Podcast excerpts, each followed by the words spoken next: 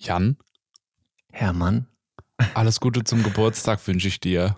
Oh Mensch, Hermann, danke, danke. Alles Gute zum Geburtstag wünsche ich dir auch. Wir Ja, sind danke. ein Jahr alt. Wir sind Ist ein das Jahr alt. Oh Ja. Mensch. Der zweiten. zeitweise Naturpodcast ist dieses, ist dieses, diese Woche ein Jahr alt geworden. Äh, und da freuen wir uns natürlich sehr. Mit einer kleinen Sonderausgabe, könnte man sagen.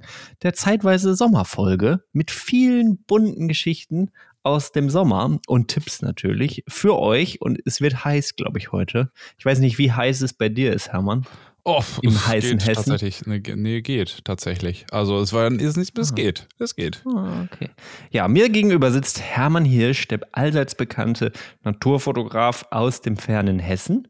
Und ich bin Jan Lessmann hier oben im kühlen Norden. Ich habe mich heute Morgen schon wieder fast verkühlt. Wenn alle anderen spitzen und ich auf dem Rennrad sitze, muss ich mir was anziehen. Sonst, sonst wird es einfach zu kalt.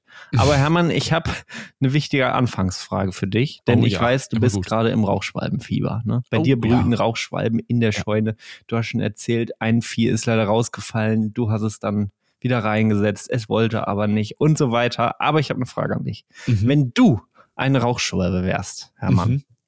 welchen Fernsehsender würdest du schauen?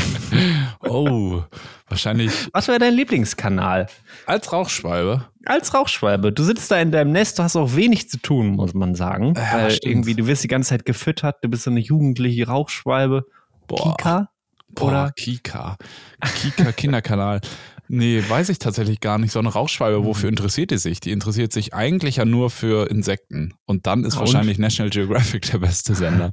Vielleicht aber auch bisschen- Luftfahrt. Die ganze. Zeit immer bei D-Max unterwegs. Ja, das stimmt. So Oder eine, so äh, wo war das früher immer, diese Report, äh, Mayday, Alarm im Cockpit, kennst du das noch? Das war bei N24, glaube ich. Ah, nochmal ja. so richtig der Mhm. Todesflug sowieso nachvollzogen wurde. Ja, das wird sich, Ja. glaube ich, eine Rauchschwalbe so angucken. Würde ich machen. Ja, und sonst so eine, so eine bisschen ganz gemütliche NDR-Folge über Insekten, über Mücken. Ähm, Ja. Könnte ich mir natürlich auch reinziehen. Aber gut. Wobei ich glaube, das ist eher was dann für die älteren Schwalben, die jetzt hier füttern, die abends Mm, nach so einem ja, ja. richtig anstrengenden Tag sich dann hier in die Scheune setzen und sich das reinziehen. Wenn ich mir die angucke, die hier gerade im Nest sitzen, die sehe ich eher bei TikTok. Das ist so die junge Generation. Ne? Aha, Die haben gar keine okay. Zeit, die haben gar keine Geduld mehr, sich 45 Minuten irgendwas anzugucken. die wollen swipen. Und ich habe das Gefühl, so eine Rauchschwalbe, die denkt ja generell ein bisschen schneller als wir. Ja. Ne? Also Ja. deren Aufmerksamkeitsspanne ist ja wahrscheinlich noch kürzer. Ja. Also das, das Rauchschwalben-TikTok sind wahrscheinlich keine 10 Sekunden Videos, sondern nur eine reicht. Eine, Eine Sekunde reicht, mir. Ja. Ne? Bei den Geschwindigkeiten heutzutage. Das ist so. ja, Sehr schön, Dankeschön. Und Ja, damit sind wir schon beim. Thema Rauchschwalben im Sommer. Hermann, bei dir ist ordentlich was los in der Scheune. Ein kleines Update. Kleines was machen Update. sie? Ja, ich war jetzt Ausgeflogen gerade oder? Ja, ich war gerade ein paar Tage im Urlaub und das ist ja dann immer Mhm. so, wie wenn man Kinder ein paar Tage nicht sieht und dann plötzlich kommt man Mhm. wieder und sie sind viel größer. So war das jetzt hier Oh, auch. Mensch. Ich war drei Tage nicht da und ich bin gegangen, da waren die, also es waren vier Eier im Nest, ein Ei wurde nicht ausgebrütet, ein Kollege ist abhanden gekommen. Es sind jetzt noch zwei Jungvögel da und Aha. die waren zuletzt so, dass sie so ganz klein und flauschig am Nestrand saßen und gequäkt haben, wenn die Altvögel kamen. Jetzt war ich drei Tage weg und gefühlt sind die doppelt so groß geworden in der Zeit. Sie sitzen jetzt richtig schwalbig auf dem Rand und sind auch fordernder gegenüber den Altvögeln. Und ich glaube, dass es an diesem Wochenende soweit sein könnte, dass sie durch die Scheune segeln und da irgendwo dann gefüttert werden.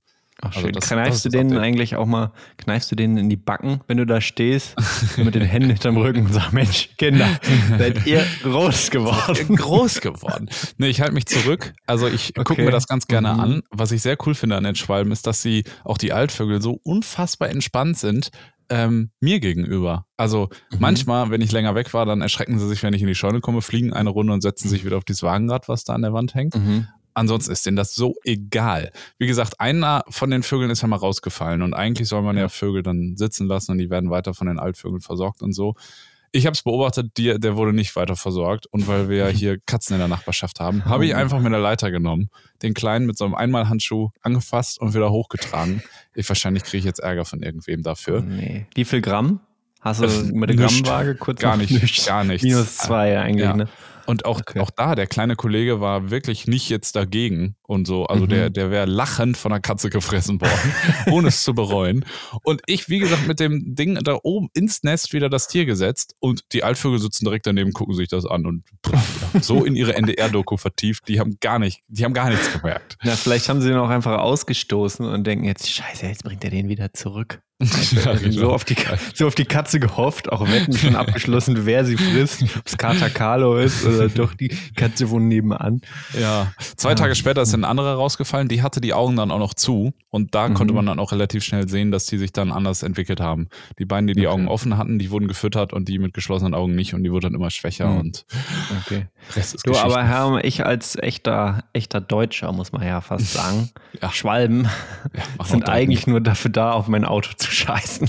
Ja, Und deswegen finde ich sie eher so unnützlich, muss man Ja. sagen. Aha. Unnütz. Mhm. Äh, ist ja so, ne? Die Mhm. scheißen einem alles voll. Was aus, was, was aus so einem Vogel rauskommen kann, ist ja, Ja. wirklich beachtlich. Was der an Mücken in stinkenden Sekret umwandeln kann, ist ja wirklich beachtlich.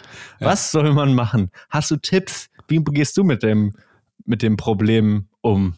Bitte, Oh. wurde dir schon mal auf den Kopf gekackt? Was macht dein Auto? Muss es neu lackieren? Nö, nee, das Auto steht da draußen, nicht in der Scheune und also Mhm. ich habe als allererstes, nachdem die dann wirklich da äh, geschlüpft sind, habe ich so ein Kotbrett unter das Nest gemacht, weil Mhm. das direkt über den Mülltonnen ist und ähm, da, das war auch gut. Wenn man sich das Kotbrett von oben anguckt, da würde ich sagen, sind vier doppelte Hände voll Scheiße oben auf diesem Ding. Das ist richtig, richtig Mann. viel. Das ist wirklich viel. Was ähm, äh, aber irgendwie so mehr verteilt wird, ist ja, dass die ähm, bei den Schwalben, ähnlich wie auch bei anderen Singvögeln, ähm, die Jungvögel in so kleine Kotbeutel kacken und Mhm. die Altvögel das aus dem Nest wegtransportieren.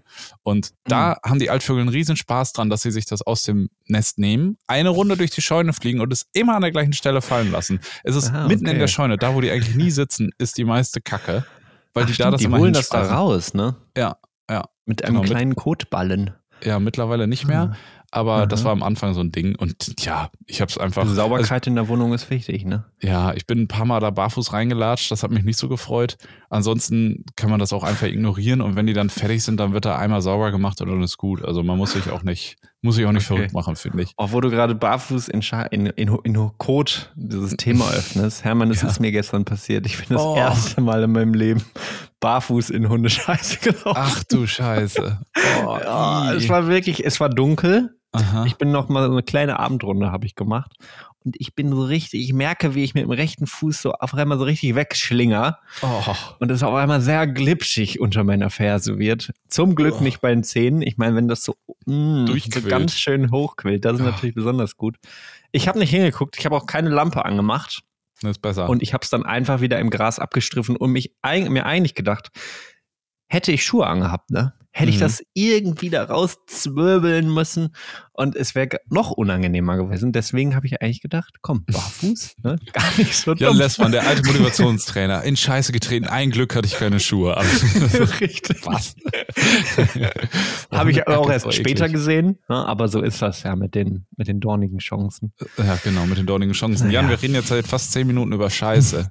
Oh, okay, wir müssen damit aufhören. Hermann, hast du ein aktuelles Thema für uns? Wir sind ja ein Naturpodcast und wir möchten euch mitnehmen in unsere Natur. Ihr seid vielleicht im Urlaub gerade oder seid auf dem Weg in den Urlaub und möchtet euch noch ein bisschen informieren und da sind wir natürlich bereit. Ich habe was von der Küste, falls Oh. ihr ans Meer fahrt. Und Hermann, wo hat es dich urlaubstechnisch hingeschlagen?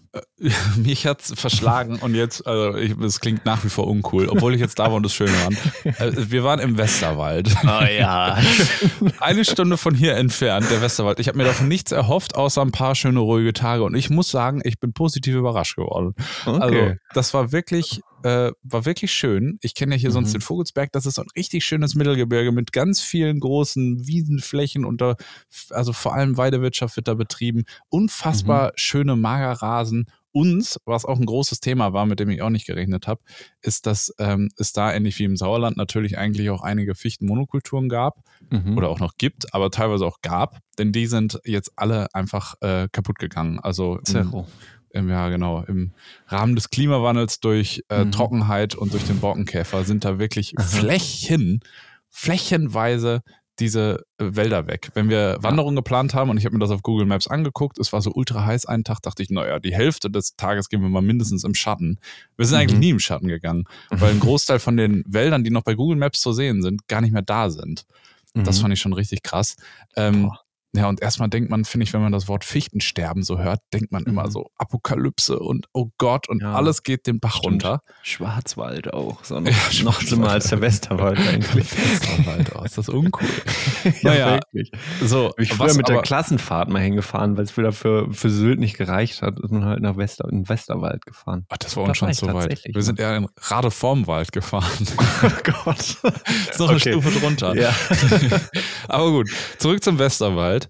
Ja. Ähm, weil was mir da wirklich aufgefallen ist, ist, dass die Flächen, wo mal die Fichten standen, du hast mhm. ja mal schon hier so wunderschön beschrieben, sogenannte Ruderalflächen, ja. der absolute Spross des Lebens sind. Also mhm. so viele Tiere wie auf diesen Flächen habe ich selten ja. irgendwo gesehen. Es war so Boah. krass. Es blüht überall alles mögliche, Fingerhut und es waren alles voll äh, mit Himbeeren, war auch richtig toll. Mhm. Und alles voll mit Schmetterlingen. Das war so Boah. schön. Also okay das hat sich bei mir dann nochmal so ein bisschen verändert, dass ich immer, wenn ich an Fichtensterben denke, denke ich nur an, oh Gott, alles geht den Bach runter und alles ist kaputt. Aus mhm. wirtschaftlicher Sicht ist das natürlich auch im großen Stile so. Da, mhm. was ich da gesehen habe für die Natur, ist aber, dass es gar nicht zwingend schlecht ist. Ich bin mir sicher, dass an den Stellen, und das betrachte ich jetzt nur diese, diesen kleinen Bereich sozusagen, die Artenvielfalt durch das Fichtensterben enorm gewachsen ist. Also mhm. da war alles voll mit Schachbrettfaltern, Dickkopffaltern, Bläulingen, äh, Waldvöglein, es war, es war also echt wunder wunderschön. Also das, das heißt, wenn man seine Kinder überreden möchte, in, ab in Westerwald, dann könnte sie mit Schmetterlingen locken. ja, genau. Ich weiß nicht, wen das zieht, aber wir haben sogar Schwalbenschwänze gesehen, Leute. Und alle Kinder, oh mein Gott, auf in den Westerwald.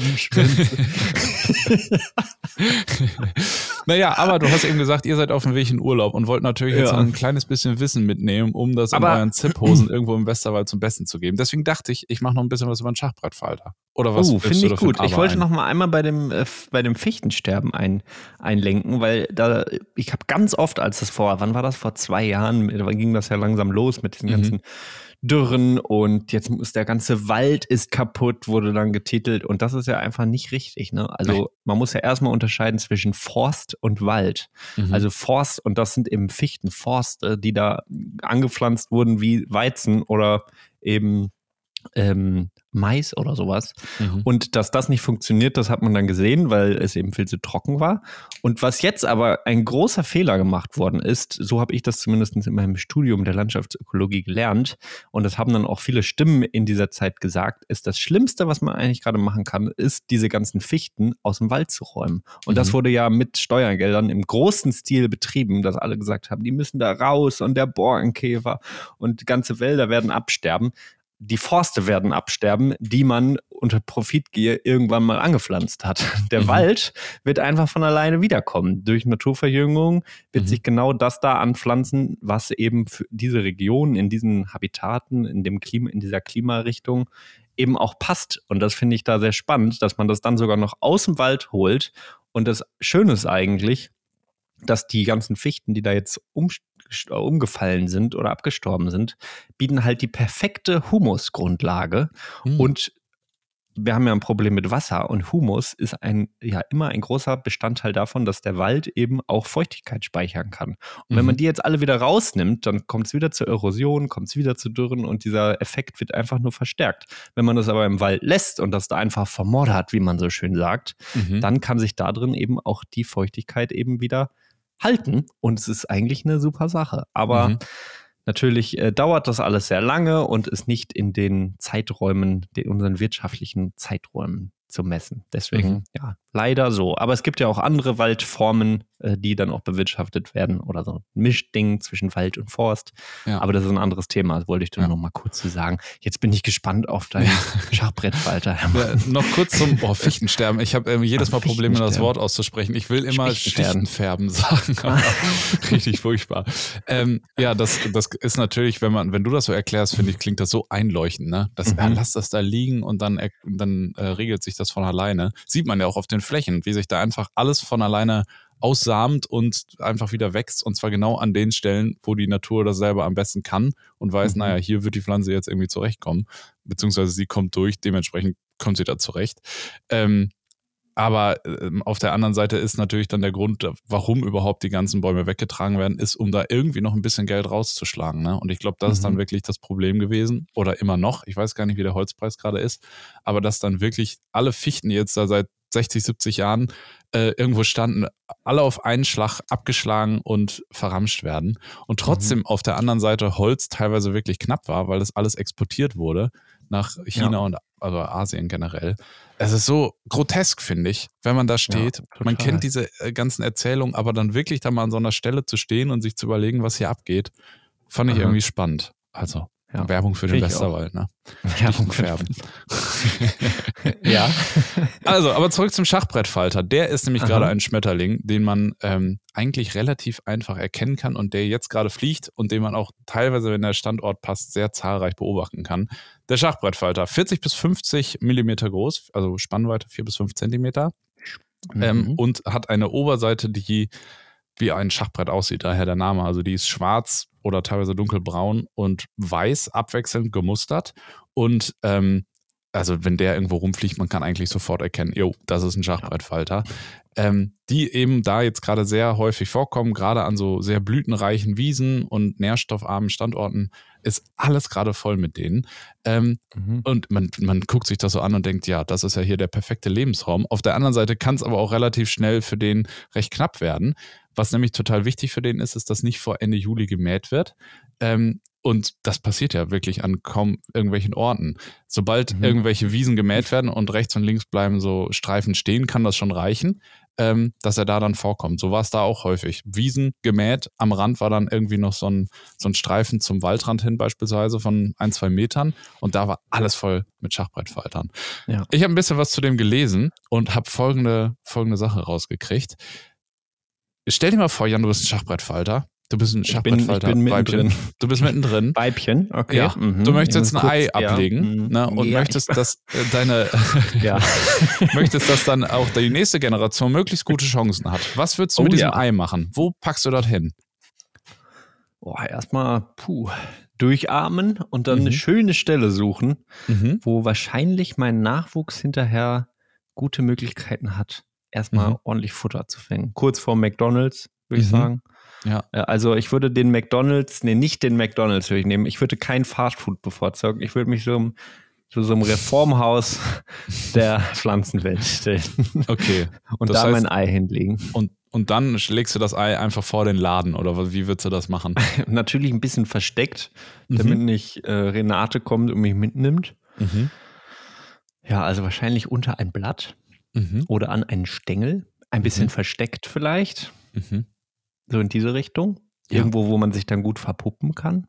Mhm. Und das wären du, so ein paar Anforderungen, die ich hätte. Finde ich sehr schön, würde ich genauso denken. Schön, Jan ist wieder ganz sanft unterwegs. Ne? Wir nehmen das Ei und legen das hier unter das Blatt, damit dann die Raupe da später fressen kann und sich gut entwickeln kann. Oh, jetzt bin ich gespannt. Der Schachbrettfalter schmeißt das Ei einfach rücksichtslos irgendwo hin. Teilweise aus der Luft, teilweise setzt oh. er sich auf irgendwelche Blätter und schmeißt es einfach, einfach unkontrolliert auf den Boden. In die Landschaft. Irgendwo hin, egal. Ja. Sollen sich die anderen drum kümmern? Soll sich der Zukunftsschachbrettfalter genau. drum kümmern? Ja. Okay. Gehört nicht zu meinen Aufgaben. Mein Job ist hier zu Ende. Hier habt ihr ein Ei. Ciao mit V. Richtig krass. Ich kenne das ah. sonst noch von Schmetterlingen, wie du das so beschreibst, mhm. ganz vorsichtig auf irgendwelche Pflanzen und so. Einfach dahingeschmissen. Richtig okay. krass. Pass auf. Jetzt geht's weiter. Ähm, dann schlüpfen aus diesen verhältnismäßig großen Eiern vom Schachbrettfalter mhm. Raupen. Die sind erstmal rosa. Die schlüpfen mhm. im Sommer und überwintern dann ohne Nahrung aufzunehmen im Streu vom, vom Irgendwo Boden. einfach liegen sie rum, weil hingeschmissen. Okay. Ja, überleg mal, du wirst, hier, du, du wirst im, im Sommer geboren und äh, wirst mit der Erkenntnis äh, wach sozusagen, dass du jetzt erstmal ein halbes Jahr nichts essen kannst. Ja, das stimmt. Ungünstig. Warum? Ich, ich meine, wie hat die, warum? Warum überwintern die dann nicht als Ei? Warum müssen die denn erst schlüpfen als Raupe um dann zu sagen, ne, ich esse jetzt erstmal nichts. Ich enthalte mich jetzt erstmal komplett bis nächstes Jahr. Wie groß sind sie denn? Also vielleicht sind sie irgendwie besser vor Fressfeinden geschützt oder so? Das kann sein. Also die Eier sind verhältnismäßig groß, mhm. weil die eben so, so, so, eine große Fettreserve haben müssen oder mhm. Nahrungsreserve. Fand ich richtig krass. Ja, verrückt. Ja. So, Okay. und dann, jetzt, ihr seid im Westerwald, ihr seid im Schwarzwald, ihr seid, was ist noch uncool? Im Harz. Nein, eigentlich ist es alles cool. Ihr seid irgendwo in Mittelgebirgen in Deutschland unterwegs, Mhm. seid jetzt mit eurer Familie im Gepäck auf einer Wanderung, ist es warm und ihr sucht nach Gesprächsthemen. Und jetzt geht es natürlich darum, Schachbrettfalter zu erkennen und dann auch ein bisschen was über die zu sagen. Vor allem nämlich, von was für Nektar sie sich ernähren. An, an, Hm. äh, das ist nämlich jetzt so ein Fun-Fact, den man auf so einer Wanderung gut mal raushauen kann. Am liebsten mögen Schachbrettfalter nämlich den Nektar violetter Blüten. Oh, ja. Finde ich schon mal, Oh. wird man doch erstmal Okay. stutzig. Ah, da Was Sie am muss ich direkt mögen? an das Weidenröschen denken. Ja, also was sie nämlich am das? liebsten mögen, Flockenblume, Kratzdistel und Skabiose. Ah ja, okay. Ah, ja. Schöne Flockenblume, oh, die ist ja auch wirklich schön. Da würde ich auch hinfliegen. Wirklich schön. Ja. Ja. ja. und dann kann man all das andere noch erzählen, was ich gerade gesagt habe, und dann ist man, glaube ich, schon wieder an der nächsten, an der nächsten Kahlfläche. genau. Wusstet ihr, dass der Schachbrettfalter Ja. sein Ei einfach rücksichtslos irgendwo hinschmeißt? Genau. Ja. Hebt einen Stein auf, wirft den in die Landschaft, um das Ganze zu zeigen. Genau. Ungefähr so. Auch nochmal, wenn du mit Kindern unterwegs bist, auch so immer so ganz fordernd zu den Kindern gucken, siehst du mal, wie wir uns um Wie euch wir uns gekümmert haben, ne? so ein Schachbrettfalter. das sind Eltern. Ganz vorwurfsvoll. Jan, Ja, um das schön. Thema zuzumachen und um eine Mhm. Brücke für ein potenziell nächstes Thema zu schlagen, habe ich eine Frage an dich. Okay, hau raus. Skabiose, Symbiose und Probiose. Was Ah, ja, bedeutet das? Kannst du mal bitte einmal sagen, was was ist? Skabiose, Pflanze, Mhm. Symbiose, ein Fachbegriff aus der Biologie, wenn zwei, zwei Parteien gegenseitig was voneinander haben. Mhm. Und was war das dritte? Probiose. Das hat irgendwas mit Actimels zu tun. ja, genau.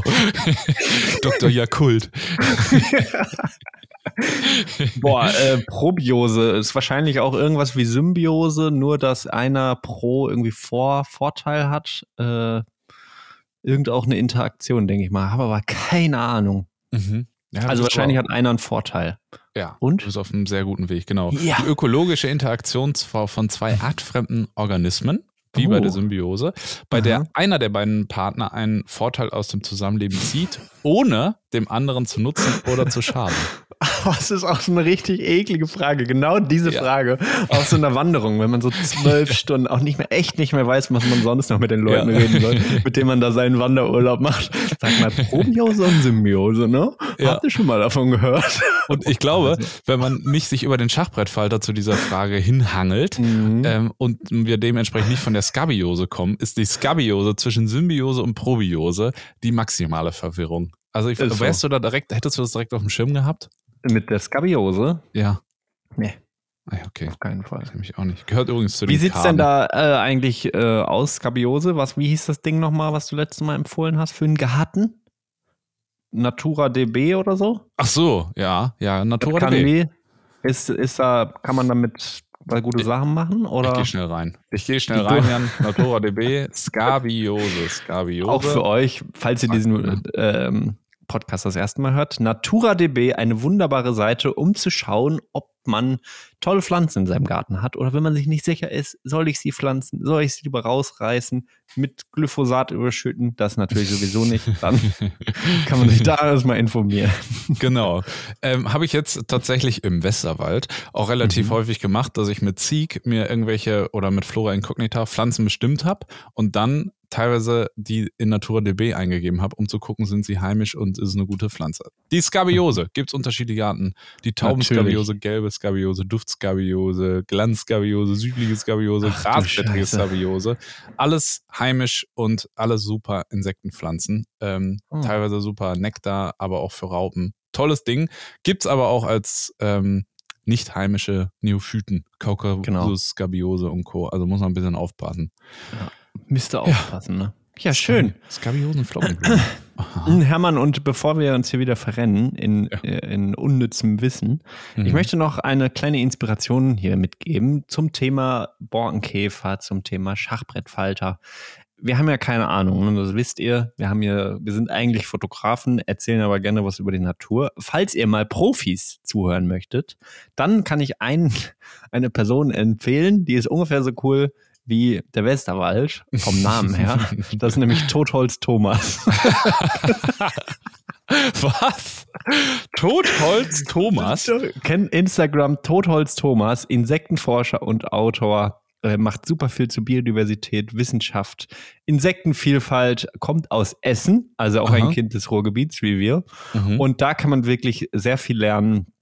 Ähm, Art, auch würde ich sagen, eine spezielle Art, äh, die mir aber gut gefällt und die vielleicht nicht jeder gut findet, aber er erklärt das, finde ich, sehr einleuchtend. Kann man sich Mhm. mal angucken.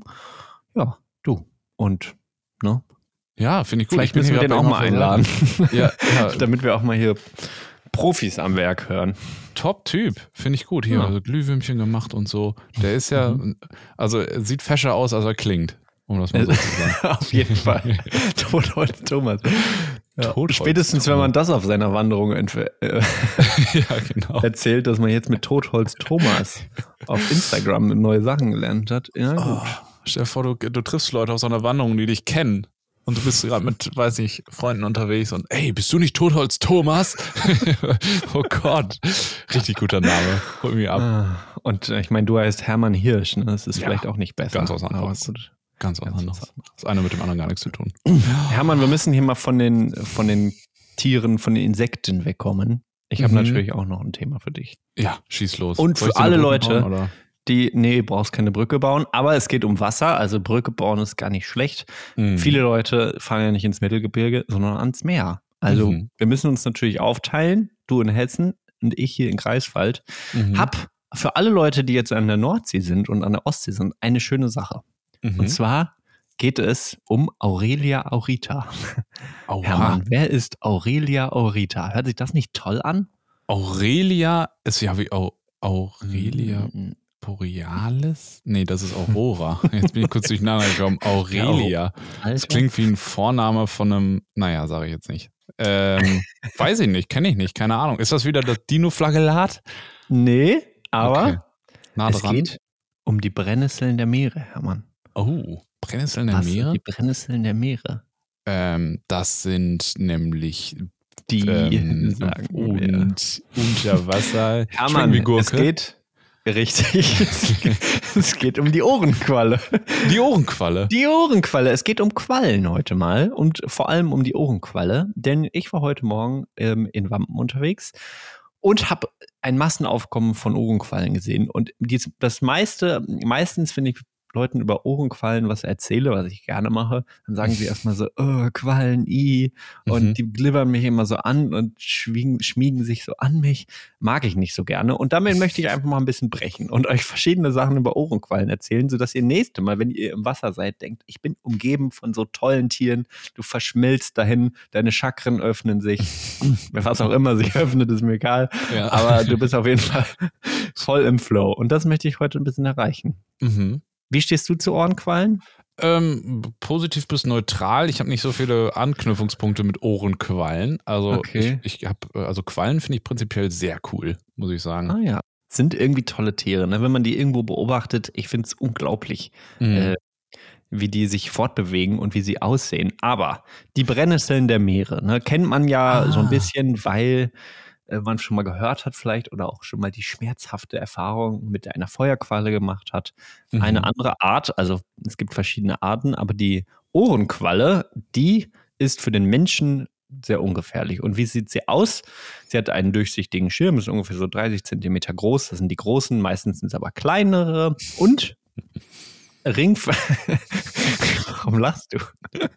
Ringförmige Geschlechtsorgane, Hermann, wenn Okay. wir da beim Thema sind. Äh, in einer braunroten Farbe, daran kann man sie gut erkennen Mhm. ähm, dass sie halt wirklich so wie so Ohren oben auf ihrer Oberseite haben. Vier Stück, vier Ohren quasi, ringförmig und das sind eben die Geschlechtsorgane.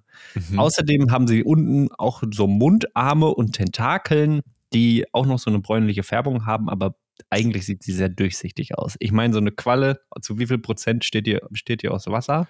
105 Prozent. Richtig, 105. Glaube ich. ungefähr, ungefähr 98 Prozent. Okay. Also ja. viel, vieles, viel Glibber ist da eigentlich nicht im Spiel. Zu wie viel besteht der Mensch nochmal aus Wasser? Oh, auch wie so eine, Tup- wie so eine Gurke, ne? Auch viel, 70 ne? Oder so. Warte, kann ich ja parallel 60 hier. Prozent oder sowas? Äh, Mensch aus wie viel Erst mal Wasser im Mensch? Jetzt kommt's. 10,2, 28, Prozent muss ich noch direkt eingeben. Meine Güte. 80 bis 85 Prozent. Bei Säuglingen nur 70 Prozent. Ach nee, 70 Prozent bei Erwachsenen. So, jetzt habe ich's. Mhm. Ja, Mhm. gut. Schön. Hätten wir das auch geklärt. Aber es geht ja heute um Quallen, um die Klasse der Schirmquallen, Hermann, innerhalb Mhm. der Nesseltiere. Mhm. Und vor allem Nesseltiere finde ich irgendwie cool. Blumentiere, diese ganzen Anemonen, die man vielleicht von der Nordsee kennt. Was haben diese Nesseltiere an sich? Sie haben Nesseln. Die richtig, sie haben Nesselzellen. Mhm. Und die sind äh, total spannend, weil Quallen ernähren sich ja von Plankton und von anderen Lebewesen. Größere Quallen ernähren sich dann auch von größeren Tieren bis hin zu Fischen. Aber diese Nesselzellen, die sind halt an den Tentakeln und mit diesen Tentakeln kann das dann zur Mundöffnung ähm, befördert werden. Aber jetzt kommt's. Nesselzellen, Hermann, sind so verrückt. Also Quallen finde ich schon grundsätzlich cool, weil sie so durchs Wasser schweben können und irgendwie spannend aussehen. Ich habe auch irgendwie nicht diese Berührungsangst. Ich fasse sie sehr gerne an oder lass mich anfassen.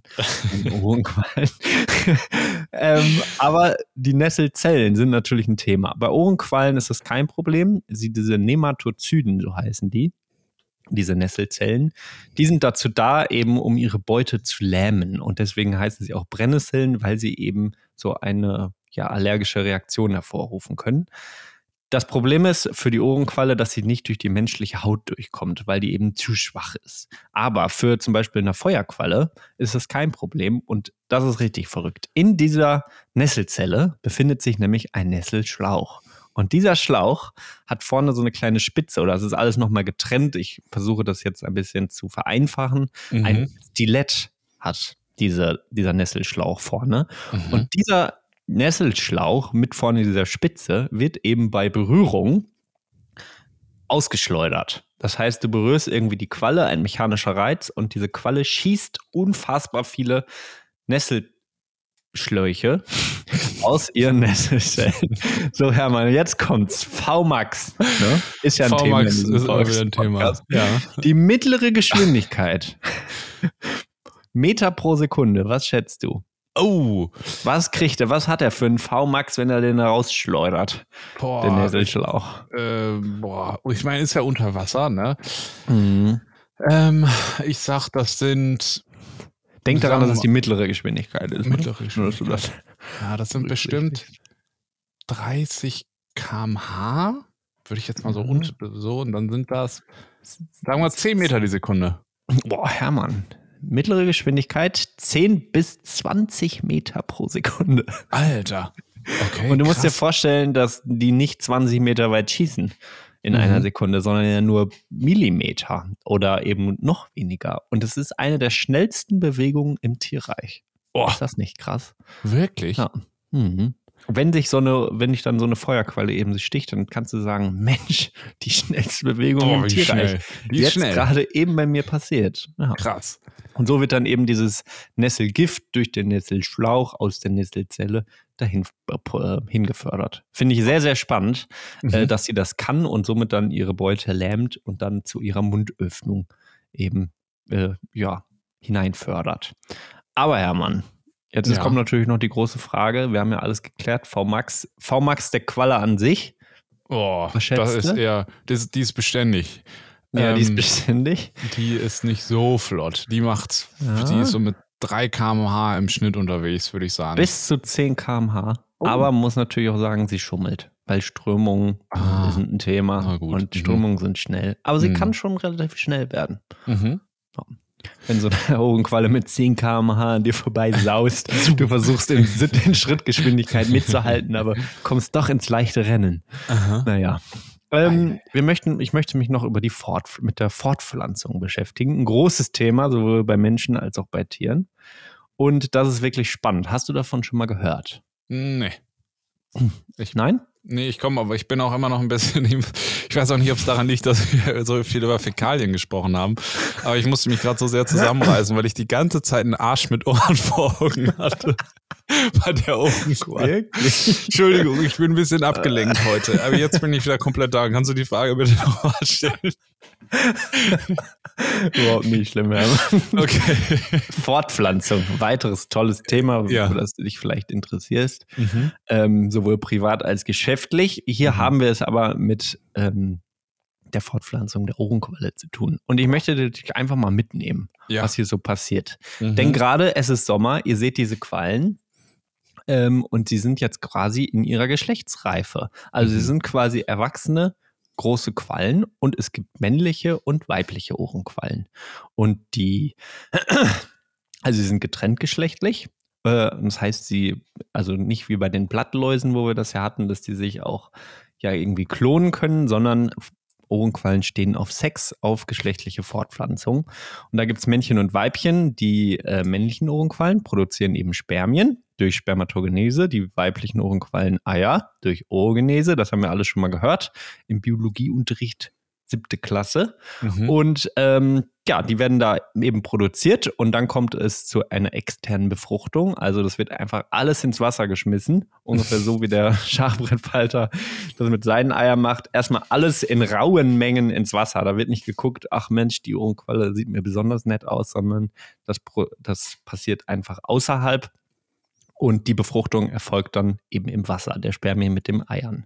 Mhm. Und daraus, nach der Befruchtung, entwickeln sich eben die befruchteten Eier zu planktonischen Larven, die als Planularlarven bezeichnet werden. Also Planularlarven habe ich auch noch nie vorher von gehört. Aber dass da irgendwie erstmal was mit Planularlarven passiert, sind winzig und haben so ganz kleine Härchen, wo die dann so blub durchs Wasser streifen können, auf der Suche nach einem festen Untergrund. Denn daraus entsteht nicht sofort irgendwie einfach eine Qualle, so wie die kennen oder wie sie auch genannt wird als eine Meduse, sondern es entstehen erstmal kleine Polypen. Und diese kleinen äh, Larven werden also sesshaft und haben dann so einen kleinen Polyp und sieht aus wie so eine kleine Palme mit so ein paar Tentakeln oben, wo sie dann eben schon mit Nesselzellen ähm, ihre Beute fangen können und eben immer größer werden. Mhm. So, und jetzt Polypen kommt's. nicht in der Nase? Ja, Mann, du bist immer noch bei Arsch mit Nein, nein, nein, nein, nein, habe ich mich von gelöst. Aber Okay. äh, dachte ich, äh, gut, egal. Gibt's ne? auch, ne? Ich Aber ich meine- möchte, das können wir vielleicht Ja, gleich. ja, ja, das können wir vielleicht machen. Wenn es jetzt soweit ist, also wir befinden uns jetzt quasi im Früh, äh, Frühjahr, also diese ganze Larvengeschichte mit den Polypen, das passiert dann im Winter. Und jetzt sind wir quasi im nächsten Sommer angekommen. Und da werden dann aus diesen Polypen entstehen am oberen Ende wie so kleine Scheiben, muss man sich das vorstellen, oder wie Teller, irgendwelche Segmente, die dann als Ephyra-Larven bezeichnet werden. Und äh, da wird quasi etwas abgespalten von diesen Polypen. Und diese ähm, Ephyra-Larven, wie sie heißen, die bilden sich dann, die sehen schon aus wie so ganz kleine Quallen, und die bilden sich dann zu den Medusen aus, die wieder die neue Generation im nächsten Jahr dann wieder produziert. Ist das nicht verrückt? Ja, dass unglaublich. also man so eine Qualle sieht und man denkt, ja, wie, wie, also wie pflanzt sie ne? sich fort? Das ist eine Qualle. Die macht irgendwas und dann sind ganz viele Quallen da. Aber dass die einmal so einen sesshaften Vorgang durchbildet und da so kleine Polypen sind, Mhm. die dann eben so aus diesen Polypen entstehen, quasi oben, wenn die so abgenagelt, so rausgeworfen, wie so eine Scheibenanlage, immer wieder kleine Quallen. Krass. finde ich richtig verrückt. Unfassbar. Wie alt wird Ja. dann so eine Qualle? Na, nicht alt. Die stirbt dann ab. So, Also, die Qualle als Medusenstadium quasi. Jetzt Mhm. müssen wir immer unterscheiden. Qualle, Ja. auch wenn euch Leute fragen, was ist das für eine Qualle? Wir, welches Stadium sprechen wir überhaupt? Polypen? Meinst du die Führer? nerdig, ne? Ähm, also wenn die quasi sich, ähm, wenn die sich, also wenn die ihre Eier und ihre Spermien ins Wasser abgegeben haben, dann sterben die leider. Also Okay. es ist dann im Herbst irgendwie. Und dann Ratzi-fatzi. sieht man sie auch häufig dann angeschwemmt am Ufer. Das passiert natürlich auch vorher, Mhm. aber die trocknen natürlich sehr schnell aus. Naja. Also braucht man nicht zurück ins Netz, äh, ins Nest setzen. Kann man noch versuchen, wenn ihr die zurück in die Rauschschwalbennester setzt. Ähm, Reanimieren. weiß ich nicht. ja. okay. Oh Gott. Ja, krass. Wahnsinn. Finde ich jetzt- aber sehr, sehr cool. Ja. Ja, das heißt, wenn man jetzt da so unterwegs ist, ne, ich jetzt als, ich habe jetzt gerade den Podcast gehört und erzähle gerade was über Ohrenquallen. Wie kann ich denn jetzt sicher sein, dass die mir alle nichts tun? Sag nochmal so Also- Key Fact zwischen einer, die mir Auer macht und einer, die mir nicht Auer macht. Das ist sehr gut, auch praxisbezogen noch ein bisschen. Mhm. Äh, eine Ohrenqualle hat wirklich, ihr müsst an den Arsch mit Ohren mit Herm von Hermann denken.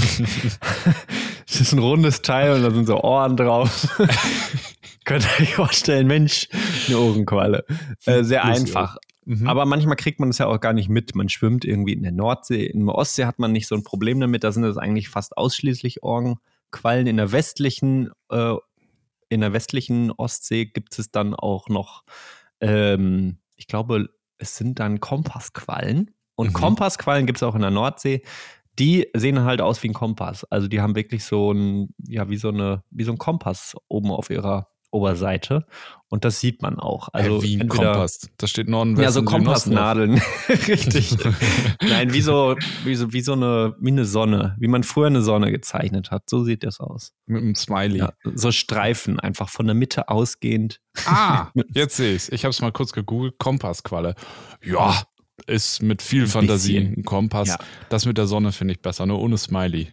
Ja. Richtig, ohne Smiley. Dann gibt es noch äh, die Leuchtqualle, die ist aber, äh, glaube ich, nicht so. Ähm, also die Ohrenqualle ist auf jeden Fall die häufigste. Und dann gibt es noch die ähm, gelbe Haarqualle. Und die finde ich auch ziemlich cool. Kannst mhm. du mal googeln, könnt ihr alle mal googeln jetzt. Gelbe Haarqualle. Gelbe Haarqualle. Cool.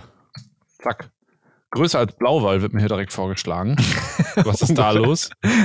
Das, das weiß ich nicht, aber die habe ich auf jeden Fall auch schon in der Nordsee gesehen. Was ich aber cool finde, ist, dass man die eigentlich auch sehr gut erkennen kann, denn sie hat halt sehr, sehr viele Nesseln. Ähm, anders als die Ohrenqualle hat sie wirklich so einen richtigen, richtig unglaublich viele ähm, Nesseln und das erinnert so ein bisschen an eine Löwenmähne. Und mhm. deswegen wird sie auch arktische Löwenmähne genannt. Boah. Und stell dir mal vor, du kommst hier vom Strand und hast so eine kleine Hautreizung und sagst, Mensch, das muss die Arkt arktische Löwenmähne gewesen sein. Hört sich auch ein bisschen cooler an, als wenn du von einer Qualle einfach ja, angequallt wurde. Angequallt wurde. nee, das war die arktische Löwenmähne. Oh, ich, ich sehe hier cool. gerade nochmal, ich bin ja immer ein Fan von sowas dann hier als äh, so grafisch dargestellt. Pottwal, mhm. Gesamtlänge 24 Meter, Blauwal, Gesamtlänge 33 Meter, gelbe Hackqual, Gesamtlänge 36,6 Meter. Ja.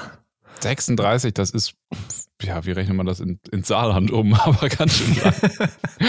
das ist wirklich mehrere Saarländer, kann man ja, quasi sagen. Hintereinander weg. Äh, von Köln bis Bonn. Wahnsinn. Ungefähr 15 Saarländer.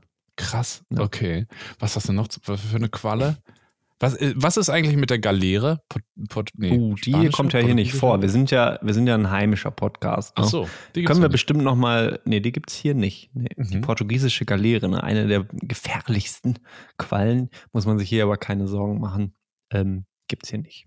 Okay. Ja. Aber es gibt eben auch ein paar, die auch ein bisschen cool, also die auch hier cool sind und wo man sagen kann, oh, eine Kompassqualle oder hier eine gelbe Haarqualle, eine arktische Löwenmähne. äh, wenn ihr die, wenn ihr die seht, brecht in Begeisterung aus und äh, schwimmt nicht zu weit raus, ne, dass ihr noch ja. alleine wieder zurückkommt. Aber ich wurde auch schon mal von, ich, man nennt die dann immer irgendwie Feuerquallen, weil die auch also umgangssprachlich halt so rot aussehen, ein bisschen nach Feuer äh, wurde ich auch schon mal von quasi angenesselt. Mhm. Und was macht man dann? Die Praxistipps. Und man merkt, ah, es juckt irgendwie. Das Schlimmste, was man machen kann, ist direkt unter die Dusche springen und sich mit Süßwasser abbrausen. Das ist ja das, würde ich sagen, was ja, man erstmal so vermutet. Dadurch mhm. platzen aber noch mehr Nesselzellen und das Gift kommt überall in deinen Körper und ist keine gute Idee. Mhm. Deswegen mit Salzwasser abduschen. Äh, ich, wahrscheinlich hat das was mit unterschiedlichen Drücken zusammen, mit bestimmt pH-Wert auch. Wichtig. Mhm. Und Salzgehalt natürlich. Und was äh, sehr gut hilft, ist mit, dass man erstmal guckt, okay, sind noch über, sind noch irgendwo Nessel, Stränge richtig, dass man die nicht abwischt, sondern abnimmt. Also man mhm. muss einfach immer versuchen, dass sich so wenig wie möglich da gerade noch berührt und so noch mehr Nesselzellen irgendwie äh, platzen. Was man machen kann, ist mit, Salt, mit Sand draufstreuen. Also mhm. wenn du das jetzt am Arm hast, nimmst du ein bisschen Sand, streust das da drauf und versuchst dann, dann bindet sich das da quasi an dem Sand und dann versuchst du ganz vorsichtig den Sand eben von deiner Haut ähm, abzureiben ganz vorsichtig. Das hilft und sonst gibt es natürlich Histaminsalben, die da auch helfen. Ich finde es nicht ganz so schlimm, es brennt irgendwie, ein bisschen so wie eine Brennnessel halt. Mhm. Aber wenn man da Probleme hat mit Bienenstichen zum Beispiel, also generell irgendwie allergische Reaktionen an sich schon mal bemerkt hat, die irgendwie unangenehm werden, dann muss man da natürlich ein bisschen aufpassen. Mhm. Aber grundsätzlich äh, ist es meistens sehr wahrscheinlich eine Ohrenqualle, ein Arsch mit Ohren und der tut dir nichts. Der tut mir nichts, das ist auch gut. Wahnsinn. Ja. Cool. Ja, hier ist ja richtig toll hier. In die Nesseln setzen, habe ich hier gerade die ganze Zeit noch im ah. Kopf gehabt als ähm, Sprichwort. Kommt aber wahrscheinlich ja. nicht daher. Ich Stimmt. bin hier immer noch völlig baff, dass diese Viecher so groß sind. Und dass sie aber auch so hippe Namen haben. Klingt ein bisschen wie die Speisekarte in so einem richtig hippen Hipster-Gastro in Berlin City. Zum Beispiel? Ja, das mit der Löwenmähne und so. Ich Ach so. einfach ja. eine Qualle, aber einfach einen Fashion-Namen geben und plötzlich klingt es irgendwie doppelt so cool. Ja. Krass. Also, ja, ich hoffe, ihr seht Quallen jetzt mit anderen Augen und wenn ihr im Urlaub seid und gerade euch mit Quallen beschäftigen müsst, weil ihr sie im Wasser die ganze Zeit seht, freut euch, dass es sie gibt und noch eine Sache, die ein bisschen unschön ist, ein bisschen so wie mit deinen Fichten. Also man fragt sich in der Ostsee manchmal, ey, warum sind denn hier überhaupt so viele Quallen? Und denkt mhm. so, die scheiß Quallen, scheiß Natur, die gehen mir hier auf den Sack. Mhm. Dafür sind mit wir verantwortlich. Denn äh, das Plankton, was sie natürlich gerne fressen, das ist im hohen Maße eben in der Ostsee vorhanden. Und das kommt eben auch durch eine Überdüngung der mhm. Ostsee und der Meere. Mhm. Und wenn eben aus der Landwirtschaft, aber auch aus der Industrie super viel Nährstoffe in Flüsse, in Meere eingeleitet werden, dann ja, gibt es einfach grundsätzlich Probleme. Dazu werden ähm, unglaublich viel Fische gefischt, also es gibt eine Überfischung. Plankton ist der Gewinner überhaupt und deswegen freut sich auch eben die Qualle weil mhm. die sich davon eben ernährt. Und deswegen kommt es manchmal zu diesen Massenvorkommen. Gibt es ja auch auf der Ostsee und man schwimmt so in Quallen. Aber wie gesagt, man wird von Qualen berührt. Der Chakra-Moment für mich ein tolles Thema. Ein tolles Thema. Wahnsinn. Quallen. Äh, wirklich oh. ein krasses Ding. Ich sehe hier gerade noch, es gibt auch eine Spiegelei-Qualle. Hm, aber nicht hier. Ne? Wurzelmundqualle. Hei, hei, ja. Ganz großes Thema. Gibt es auch als Vorspeise in Sojasauce, Selam, Sesamöl und Chilisauce. Ah. Hermann. Quallen, ganz spannendes Thema. Gerade mit Thymian. Gerade naja. mit Thymian, genau. Ja, cool. Finde ich spannend. So viel dazu. Ne? Das heißt, die sind jetzt gerade unterwegs. Fotografisch irgendwie interessant. Boah, boah weiß ich nicht. Weiß also nicht. unter Wasser natürlich ein Thema irgendwie. Mhm. Kann ich mir schon manchmal vorstellen, die zu fotografieren. Aber wenn man da gerade mit seiner kleinen GoPro oder mit dem Handy zugange ist, ähm, kann man einfach mal versuchen. Vielleicht, mhm. also es sind ja wirklich schöne Tiere, muss man sagen, die da so dynamisch, elegant durchs Wasser treiben. Kann mhm. man mal versuchen. Also Handy raus, äh, wenn es wasserdicht ist, mal einfach in den See halten, in die See halten und dann mal gucken, was passiert. Ja. Ja. Würde ich auch gerne mal machen, wenn die da so am Strand liegen, wirklich ein bisschen schwierig. Ich muss erst mal ein bisschen hier fast runterkommen. Die Trolle hat mich richtig so wie sie gemütlich da durchs Wasser streift. Mhm. Mich jetzt hier richtig in Rage geredet, aber es macht ja gar nichts. Wir werden alle ein bisschen mehr wieder zur Qualle. Mhm. Bisschen ja. nesselig. Auch Richtig. gut. Ich habe noch so viele Themen, Jan, und gefühlt ist die oh. Zeit schon wieder um. Ich habe das Gefühl, ah, wir ja, haben zu viel ja, über Arsch mit Ohren und Fäkalien von Hunden gesprochen heute. Überhaupt Aber ich habe noch einen Praxistipp, den ich gerne okay. zum Ende mitnehmen, äh, mit weg abgeben, rausbauen mhm. würde. Eine Sache, die ich gerade selber auch gemacht habe, die jetzt, auch wenn es jetzt am Wochenende wieder so warm werden soll, ganz toll sein kann. Und zwar Insektentränken. Wir haben ja hier oh, schon viel Richtig. über Blühstreifen und über, ich weiß nicht, alle möglichen Sachen gesprochen, die man für mhm. Vögel, für Insekten und so tun kann. Und das gefühlt einfachste, was man machen kann, ist eine Insektentränke. Habe ich jetzt hier gerade drei Stück im Garten und kann es auch mhm. aus einer beobachtenden Perspektive sehr empfehlen. Also mm. Insektentränke klingt irgendwie hochtrabend. Im Prinzip ist es ein Teller mit Steinen oder irgendein Untersetzer vom Blumentopf oder irgendein flaches, großes Ding, was halt wasserdicht ist, wo ja. ein paar auch Murmeln oder Steine oder so reingelegt werden und dann wird es mit Wasser vollgekippt. Warum Murmeln mm. oder Steine? Einfach damit die Insekten irgendwo eine Möglichkeit haben zu landen und da zu saufen, ohne zu ersaufen. Ähm, oh ja. Und außerdem habe ich hier auch noch gemerkt, wenn jetzt die Sonne da so drauf knallt und da sind Steine drin, dann reflektieren die einen Teil des Sonnenlichts und es verdunstet nicht ganz so schnell. So, mhm. man kann auch noch, soll auch sehr cool sein, Moos mit reintun, das eben mhm. ähm, das Wasser ein bisschen aufsaugt und eben auch noch länger ähm, an sich bindet sozusagen und die Insekten dann auch aus dem Moos teilweise sich das äh, Wasser holen können. ähm, Richtig cool, habe ich hier direkt neben dem Blühstreifen aufgestellt und es ist wirklich verrückt. Ich weiß nicht, wie die das machen, aber man stellt den Teller dahin, ich nehme mit der Gießkanne aus der Regentonne, kippt da ein bisschen Wasser hin. Es dauert wirklich keine Minute und die ersten Insekten kommen angeeiert, um sich da drauf zu setzen und da was rauszutrinken. Und Ich finde das irgendwie cool zu sehen, man macht was Ja. Kleines und die haben da sofort Lust drauf und kommen da sofort alle hin. Ähm, ist also zum einen zum Beobachten sehr, sehr schön, zum anderen ist es aber auch cool für die Tiere, dass die, wenn es gerade so trocken ist, ja sonst wirklich Schwierigkeiten haben, irgendwo an Wasser zu kommen. Und ich finde, das ist eine kleine, schöne Sache, die man machen kann, wo alle was von Richtig haben. gut. Ja. Ja. Alle Beteiligten. Alle Beteiligten. Ja, Ja. schön. Ansonsten, boah, Hermann, hab ja ich so hab noch eine- aber, Aber mhm. Mensch, äh, wenn du noch was Ah, Kleines hast, nee. aber ich habe noch eine schöne Inspiration Mhm. und äh, hatte ich nämlich auch heute Morgen und ich stand da so im Wasser. Ich habe mich quasi auf diesen Podcast vorbereitet im Element der Ohrqualle Mhm. und stand da so und habe gesehen, wie die Sonne sich durch die Wasseroberfläche bricht und dann auf den Meeresboden quasi trifft. Mhm. Und das sieht ja so unfassbar schön aus, finde ich. Ja. Weil das dann ja so ein Muster ergibt, was so wabert und was man gar nicht, was so schnell ist, aber in der Schnelligkeit auch wieder langsam. Irgendwie finde ich das ein unglaublich schönes Muster. Und ich stand da einfach und habe gedacht, boah, ist das schön. Das Aha. könnte man nicht zeichnen. Das ist so perfekt in äh, der, oh, es ist einfach schön. Und Ja. das macht mal gerne. Stellt euch ins Wasser, guckt, wie die Sonne durchs Wasser scheint und genießt den Urlaub. Ja, Ja. Das ist doch schön.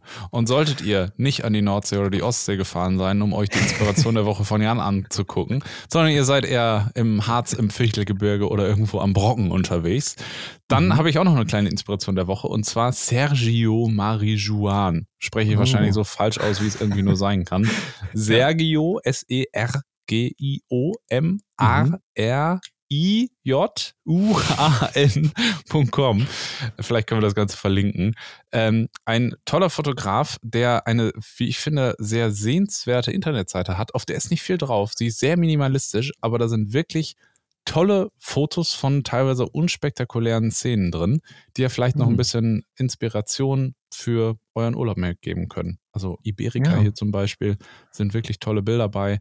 Da steht nichts zu, das ist nicht groß aufgemacht, das sind einfach Bilder, die man sich angucken kann, die man schön findet, mit denen man im Kopf dann wieder rausgehen kann. Auch schön. Auch wenn man abends mal, also ich sehe auch ein paar Schneebilder, wenn Ja. man, wenn es ein bisschen zu heiß ist, eine kleine Abkühlung. Kleine Abkühlung. Nordic Echo sehe ich hier noch. Da bist du gerade auch auf der Seite, Jan. Ja, natürlich, Herr Mann. Vanishing Land. Nee, Broken das finde ich jetzt hier nicht. Was? Ach so, weil das verstehe ich nicht. Da würde ich gerne mal mit dir drüber reden, auch wenn ihr dann auf der Seite seid. Tolle Bilder, die sind aber alle so verrauscht und ich bin mir sicher, das ist kein Zufall, sondern ein Stilelement. Da würde ich einfach mal Ah, deine ja. Meinung gern zu hören. Du, das machen wir in der nächsten Folge. Das machen wir, wir auch bestimmt nicht in der nächsten Ich habe Folge, nämlich noch ein, ich habe nämlich noch einen Wunsch, Hermann. Mhm. Einen Wunsch. Wir sind jetzt ein Jahr alt. Wir haben jetzt ein Jahr hier jede Woche etwas über die kleinen, die kleinen Helden Mhm. unserer, unserer, unsere kleinen lokalen Helden haben wir was erzählt. Der Regenwurm, viele schöne Sachen waren dabei. Und wir sind ja jetzt ungefähr so 1500 Menschen, die das jede Woche hören. Und ich würde mich wirklich sehr darüber freuen, wenn das noch mehr Leute erreicht. Und wenn ich mir was wünschen könnte, dann ist es, dass ihr da, die es schon hört, auch vielleicht mal sagt, hey, ich finde das gut, was die machen und teilt das auf euren sozialen Medien, dass noch mehr Menschen eben von der Vogeltränke äh, was hören und vielleicht weniger Angst vor Quallen haben. Das ist doch sehr Denn- schön. Irgendwie, ja, geht uns Natur alle an. Und ich finde es irgendwie, je mehr man darüber weiß, desto faszinierter ist man immer davon. Mhm. Und ähm, ja, da würde ich sagen, wir Tolle können Sache. ein paar mehr werden. Zum Thema äh, Natur fasziniert, wenn ihr jetzt nach dem Podcast noch ein bisschen Zeit habt und irgendwo sitzt und nicht wisst, was ihr machen sollt, googelt mal LTT9779b, ein neu entdeckter Exoplanet, der so stark reflektiert, dass es eigentlich gar nicht sein kann. Ganz faszinierendes Thema. Finde ich. Ah, ja, ja, ja, die. ESA-Mission Cheops ist gerade gestartet. Guckt euch das mal an. Das, das würde den Podcast sprengen, aber für alle da draußen, die das irgendwie spannend finden, Ah. geht da mal rein. Ach, schön. Hermann, was macht der, was macht der kosmische Hermann eigentlich heute noch? Der agiert im Untergrund, muss man sagen. Ah, ja. Also Ah. ich finde sowas sehr spannend. Neulich war wieder hier der Meteorit, den ich ja gesehen habe. Das hat mich schon wieder so angefixt. Und das Oh. Ding ist nur 263 Lichtjahre weg. Das ist ja gefühlt ein Klacks. Das ist ja quasi hier. Ja, es ist quasi übermorgen, man Neptun. sagen. Wie groß ist Neptun? Wie groß ist Neptun? Naja, das wird wirklich in den. Saarland. Radius 24.000 Kilometer. Du, Ah, das ist ja ungefähr wieder das Saarland. überschaubar. Ein paar Saarländer und ein paar Fußballfelder und ein paar Badewannen. Galileo lässt grüßen. So, in diesem Sinne. Ja, und damit habt einen schönen Urlaub. Wir sind natürlich nächste Woche wieder da. Auch weiterhin in eurem Urlaub. Macht es gut und ja, genießt die Natur. Genau. Genießt die Zeit im Erzgebirge und Elbsandsteingebirge und wo ihr so seid. Aber auch an der Ostsee. Aber auch an der Ostsee. Grüßt mir die Quallen. Tschüss. Bis dann. Tschüss. Tschüss.